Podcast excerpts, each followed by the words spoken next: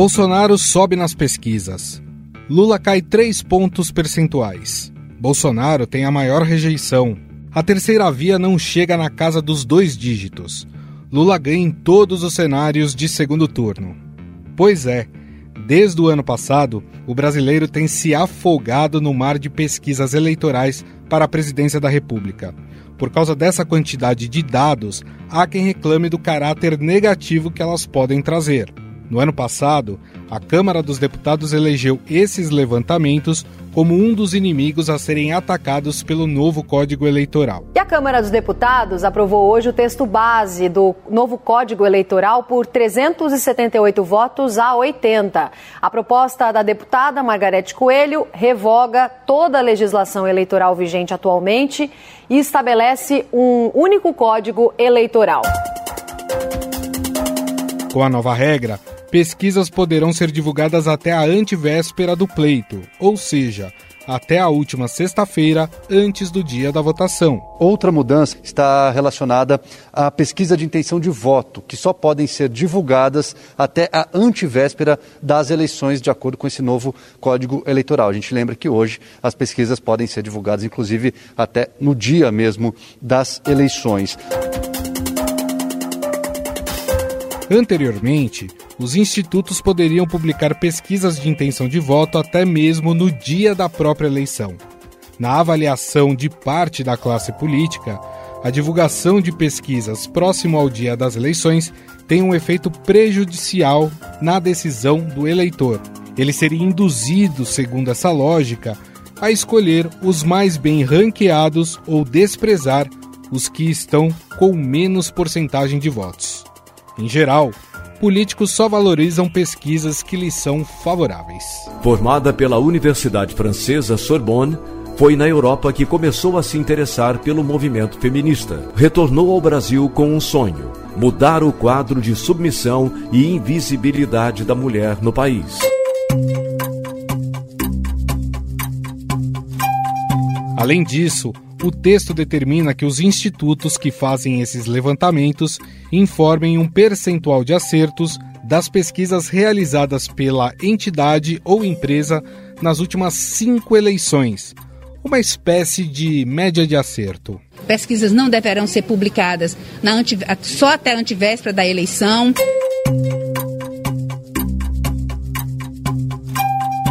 Esta é a relatora do projeto aprovado, a deputada Margarete Coelho, do PP do Piauí.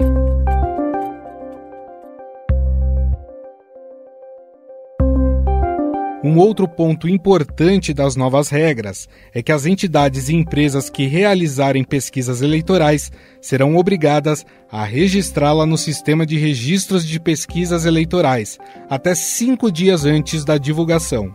As pesquisas de opinião pública relativas às eleições ou às possíveis candidatas ou candidatos devem ser registradas no Sistema de Registro de Pesquisas Eleitorais até cinco dias antes da divulgação.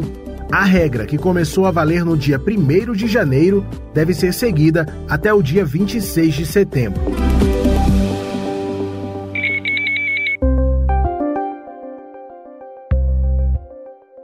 No entanto, no final do ano passado, o Senado Federal ainda não tinha chegado a um acordo sobre essas mudanças.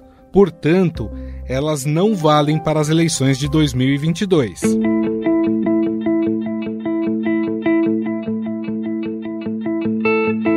É importante lembrar que em 2006, o Supremo Tribunal Federal derrubou parte de um projeto aprovado pelo Congresso que vetava a publicação de pesquisas eleitorais nos 15 dias que antecedessem o pleito. O argumento dos ministros foi a de que a medida restringia o direito dos eleitores à informação.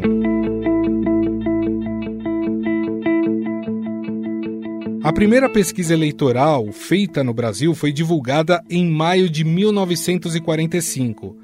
Era a primeira eleição presidencial depois de 15 anos da era Vargas. Publicada no Diário da Noite, o levantamento feito pelo recém-criado Instituto Brasileiro de Opinião e Pesquisa, o IBOP, mostrava em São Paulo o candidato da oposição, Brigadeiro Eduardo Gomes, à frente do candidato da situação, General Eurico Gaspar Dutra. Na época, o Instituto dividiu o eleitorado de acordo com um critério bastante subjetivo: o grau de cultura. No final, o general Eurico Gaspar Dutra venceu por uma vantagem de quase 20%, demonstrando que a pesquisa é apenas um retrato do momento.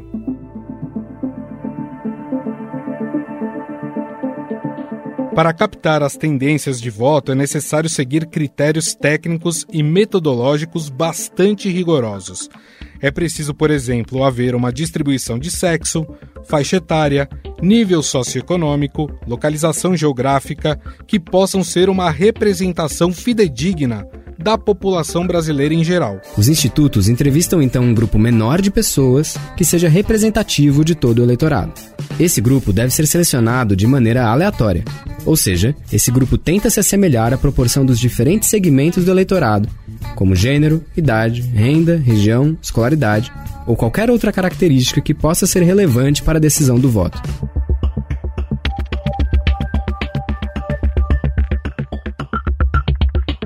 Agora, esse debate em relação ao tempo de divulgação das pesquisas eleitorais não é uma exclusividade do Brasil.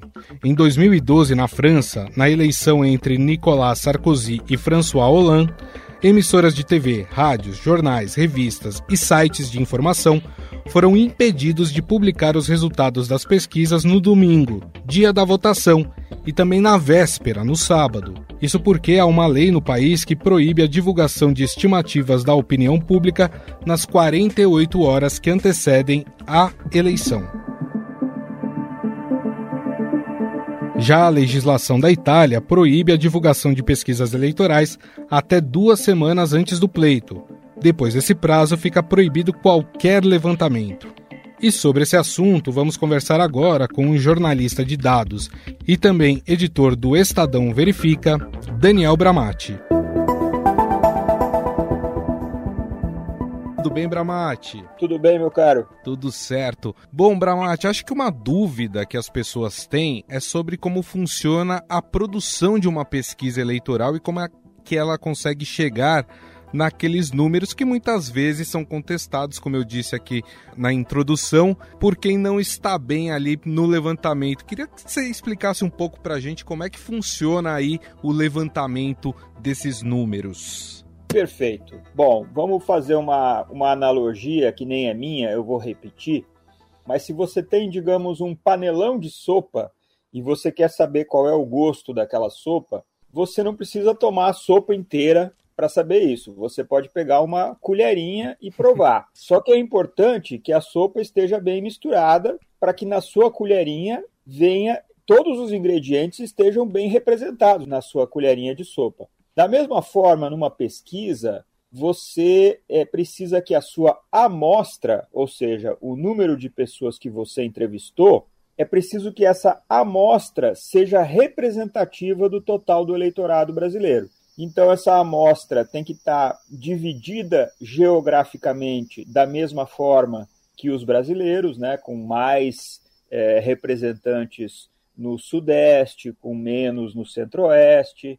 É, tem que ter a mesma proporção de jovens, adultos, idosos. Tem que ter a mesma proporção de homens e mulheres. Tem que ter a mesma proporção de pessoas com diferentes níveis educacionais e de renda. Se você consegue formar uma pequena amostra, que pode ser de mil, mil e quinhentas, duas mil pessoas, se ela for um microcosmo do, no, dos eleitores brasileiros, se ela for representativa dos eleitores brasileiros, você vai conseguir ver qual é o sabor dessa sopa, dessa grande sopa eleitoral na qual nós estamos. Agora, tem uma coisa que é muito interessante, né? Que muita gente, inclusive os políticos, falam sobre o impacto que essas pesquisas têm no voto, na decisão de quem as pessoas vão votar. Inclusive, o novo Código Eleitoral passou a proibir pesquisas aí na véspera e no dia do pleito, porque dizem que elas podem influenciar o eleitor. De fato, a, as pesquisas eleitorais ela, elas têm esse poder de influenciar no voto das pessoas? Não há nenhuma evidência disso. Existem muitas viradas de último momento que não são refletidas pelas pesquisas até a véspera. Ou seja, se a pesquisa tivesse beneficiando quem quem está na frente, é, a pesquisa nunca erraria, né? Ela simplesmente colocaria um candidato na frente e esse candidato sempre chegaria na frente. O que a gente tem visto nos últimos anos é que os eleitores têm uh, demorado mais para se decidir principalmente nas disputas que não são as principais. Em 2018, por exemplo, a disputa principal era para presidente e as disputas, digamos, secundárias era para governador e senador. E houve muitas reviravoltas nas corridas eleitorais para governador, para senador, no último momento. Aí é, vem aquela coisa, né? Ah, mas as pesquisas erraram pesquisas erraram ou houve uma grande mudança do eleitorado na reta final? Eu fico mais com essa última hipótese, porque, na verdade, a gente só pode dizer que um instituto errou se a gente tem o resultado da pesquisa de boca de urna, que é a pesquisa feita depois que a pessoa votou. Se o instituto faz uma pesquisa de boca de urna e ela não condiz com a urna, bom, aí está errado tudo que vem antes é um retrato do momento uhum. e pode ir mudando ao longo do tempo. E a gente sabe que o, o, eleitorado é, não é uma coisa cristalizada, né? As, as, as, opiniões vão mudando, claro. as notícias vão, vão influenciando e tal, e na reta final pode sim ter viradas. Até porque, né, Bramati, é muito comum a gente ver no, ali em outubro, né, já perto do pleito, até um pouquinho antes, é, em setembro, é, uma pesquisa acaba mostrando uma porcentagem de votos dos candidatos até um pouco diferente do que aquela que foi dita ou colocada ou mostrada em janeiro é isso que você está falando, né? As pessoas vão mudando. As pessoas hoje em dia elas têm um pensamento, ela pode estar tá pensando em votar num candidato e quando chega lá perto das eleições em outubro, ela pode ter mudado de opinião. Não quer dizer que a, a pesquisa de janeiro errou. Quer dizer que parte dos eleitores mudaram a sua opinião e acabaram ali quando foram perguntados pelo instituto, acabaram mudando a sua opinião e o seu voto, né? Exatamente. As pesquisas, a série das pesquisas, né, desde que ela seja é, comparada dentro do mesmo instituto, da mesma metodologia, essa série histórica das pesquisas vai contar a história da eleição. Né? Uhum. Quem começou lá embaixo subiu, quem começou lá em cima e caiu. Tudo isso se reflete nas pesquisas feitas de tempos em tempos. Até diante disso que a gente está falando, né, e já que eu citei também o novo Código Eleitoral, um ponto que tem sido amplamente criticado aí pelos institutos de pesquisa é a questão de informar o percentual de acerto dos levantamentos das últimas cinco eleições. É, de certa forma, é uma estratégia para constranger, uma estratégia que eu digo dos políticos, para constranger os institutos, e é possível fazer essa média de acerto em pesquisas que, como a gente está falando até agora, tem só o caráter de intenção de votos? É, de fato é, é completamente descabido. Eu já considero descabida a, a, proibição da pesquisa na véspera, e essa parte, então, é mais descabida ainda. Óbvio que, digamos, né, pode até ter uma boa intenção aí, que é para evitar que algum instituto picareta queira é, divulgar uma pesquisa no último dia e tal. Mas é, se ela for muito diferente das outras, ela mesma vai cair em descrédito, né? Como eu estava falando antes, como é que se define percentual de acerto se o Instituto não fez uma pesquisa de boca de urna? Ou às vezes ele não fez uma pesquisa na véspera? Se ele fez uma pesquisa três dias antes da eleição e os eleitores mudaram de ideia nesses três dias, como é muito comum acontecer, uhum. como é que a gente vai dizer que o, que o Instituto errou ou que acertou? Realmente esse ponto é muito ruim, é inócuo e eu realmente não sei como a Justiça Eleitoral vai fazer para colocar isso, para aplicar isso na realidade. E a gente também né, tem visto, é, Bramati, um excesso de pesquisas que são lançadas aí, às vezes com diferenças de uma semana.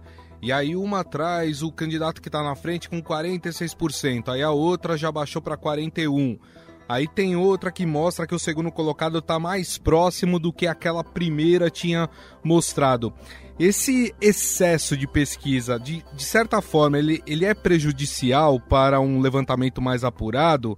até por causa dessas diferenças que elas acabam dando entre uma ou outra, ou isso está ligado mais ao tipo de levantamento que foi feito pelos institutos? É, eu acho que as pessoas realmente podem se confundir um pouco com essa enorme quantidade de pesquisas. É, é um, um número muito maior atualmente do que no passado, né? Porque tem mais institutos atuando e tal. A diferença que a gente vê hoje, maior, eu diria que é pela característica da eleição presidencial brasileira. Tem uma clivagem social muito forte no Brasil, né? Tem um, uma parcela do eleitorado mais pobre tende a votar mais no PT e o eleitorado mais rico tende a votar mais no adversário do PT, seja ele quem for. E algumas pesquisas que são feitas com uma metodologia que não envolve a pesquisa presencial, ou seja, a pesquisa face a face, na qual o pesquisador vai até o eleitor e pergunta para ele em quem ele vai votar, mostra um, um, disco com o nome dos candidatos e tal. Essa pesquisa ela, ela consegue chegar mais nos mais pobres, porque para você é, conseguir entrevistar X pessoas de um determinado nível social, você sabe até em que local da cidade você encontra essas pessoas. Mas quando você vai fazer uma pesquisa por telefone, por celular, é mais difícil chegar nesse segmento mais pobre. Muitas dessas pessoas não têm celular, não têm telefone, muitas dessas pessoas não têm tempo para responder, porque elas estão ocupadas com a sua vida e têm mais prioridades do que ficar respondendo pesquisa por telefone, e muitas não têm uh, capacidade mesmo de, de, eh, de destreza para responder uma pesquisa, por exemplo, que é, exija que ela fique digitando o número uh, do candidato que ela prefere. Então, as pesquisas feitas por telefone, elas tendem a subestimar o candidato do PT. As pesquisas presenciais tendem a subestimar um pouquinho o candidato adversário do PT. E tá. por que, que eu digo um pouquinho? Porque o eleitorado mais rico ele é muito menor. Né? Tem, o, o, eu, eu, esqueci de contar que os, os presenciais têm dificuldade para chegar nos mais ricos, porque os mais ricos moram em condomínios fechados Sim. e em prédios que têm segurança e tal. Então, muitas vezes, o entrevistador não consegue chegar nessas pessoas para perguntar em quem elas vão votar.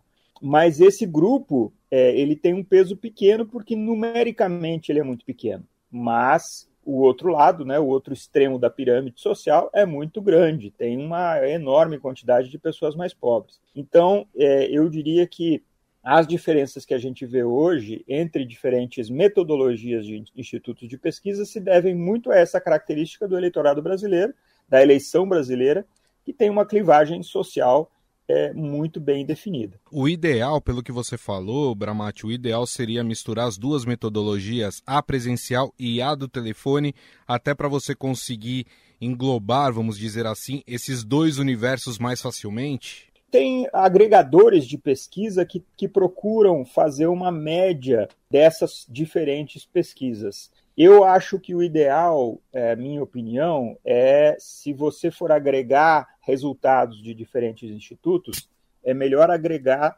resultados que têm metodologias parecidas. Então você pega ali ah, os, os, os institutos que estão fazendo pesquisa presencial, a média está dando tanto. Os institutos que estão dando pesquisa telefônica, a média está dando tanto. E uma coisa que você pode observar é tendência, né? Porque mesmo que o digamos, um instituto não consiga retratar com fidelidade o que está acontecendo naquele momento, ao longo do tempo, a série de pesquisas daquele instituto vai capturar se algum candidato está crescendo ou caindo. Mesmo que, a, que o percentual não esteja exatamente correto, a tendência costuma ser capturada. Então, o ideal nesses casos, se o, se o eleitor estiver muito confuso com um resultado específico, é ver as pesquisas daquele instituto anteriores e ver se tem alguma tendência clara ali, se o seu candidato está subindo, se está parado, se está caindo. E a gente tem que levar em consideração, né, Bramati, até porque você citou esse, essas duas formas de se fazer pesquisa, né, a presencial e a não presencial, que a gente passou aí, na, na verdade estamos passando, né, por anos de pandemia.